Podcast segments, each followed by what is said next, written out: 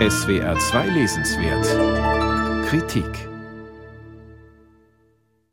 Am Anfang der Pandemie gab es die Hoffnung, dass die Corona-Krise zu mehr Egalität führen könnte zwischen Frauen und Männern, arm und reich, alt und jung, schreibt Sabine Rennefanz in Frauen und Kinder zuletzt. Im Januar 2022 schließt sie die Arbeit an ihrem neuen Buch ab.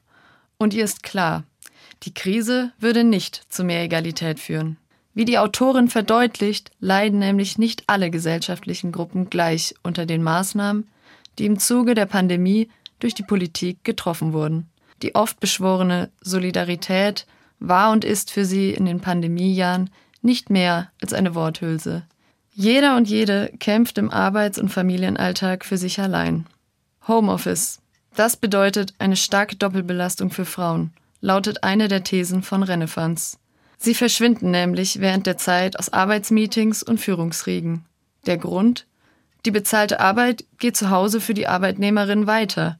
Hinzu kommen viele Stunden unbezahlter und aufreibender Care-Arbeit. Die Autorin muss sich eingestehen, dass sich die traditionelle Rollenverteilung auch in ihr Privatleben einschleicht.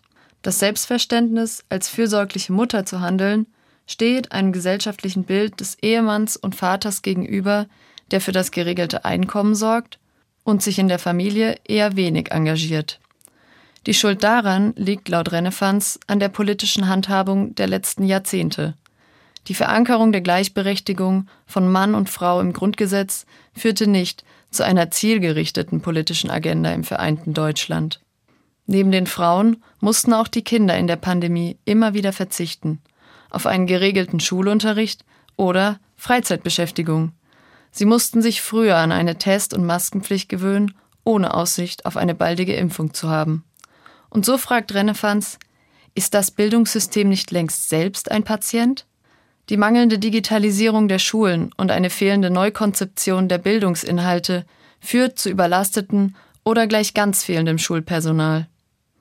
Renefanz kritisiert auch, dass Menschen, die in unserer Gesellschaft marginalisiert werden und auf Hilfsangebote angewiesen sind, alleingelassen wurden. Sozialhilfen fielen für Familien in Not weg. Die häusliche Gewalt gegen Kinder und Frauen stieg während der Lockdowns erschreckend an. Die Kontaktbeschränkungen führten dazu, dass Frauen in Not Sozialeinrichtungen nicht mehr uneingeschränkt aufsuchen konnten.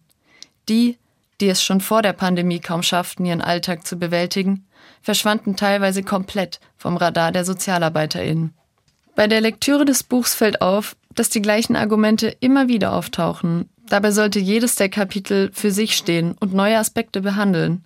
Liest man aber eine prägnante These, findet man sie zwei Kapitel weiter wieder, in ähnlichem Ton. Die Autorin verfällt auch in eine teilweise dogmatisch wirkende Gegenüberstellung von Ost- und Westdeutschland, die an manchen Stellen recht platt wirkt. Zum Beispiel, wenn sie über die unterschiedliche Entwicklung der Frauenbewegung und Familienpolitik spricht. Sie streift viele Problemfelder und verknüpft sie. Aber oft bleiben die Thesen an der Oberfläche. Ihr Appell am Ende, die Vielstimmigkeit von Frauen zu vereinen, die Interessen von Kindern und Frauen wieder zusammenzudenken und dadurch der feministischen Bewegung einen neuen Schub zu verpassen, greift zu kurz, denn sie vergisst, dass Feminismus nicht nur ein von Frauen geführter Diskurs sein sollte. Es muss in diesem Zusammenhang intersektional gedacht werden. Jede marginalisierte Gruppe muss gehört werden. Empfehlenswert ist die Lektüre des Buchs dennoch. Auf wenigen Seiten wird leicht verständlich eine Rekapitulation der Ereignisse aus weiblicher Sicht dargestellt. Eine ausgereifte, analytische Antwort, wie unsere gesellschaftliche Gerechtigkeit in Zukunft besser verhandelt werden kann und wie marginalisierte Gruppen endlich Gehör finden, ist bei dem schmalen Umfang des Buchs nicht möglich. Sabine Rennefanz, Frauen und Kinder zuletzt, wie Krisen gesellschaftliche Gerechtigkeit herausfordern. Erschien im Christoph Links Verlag. 144 Seiten, 18 Euro.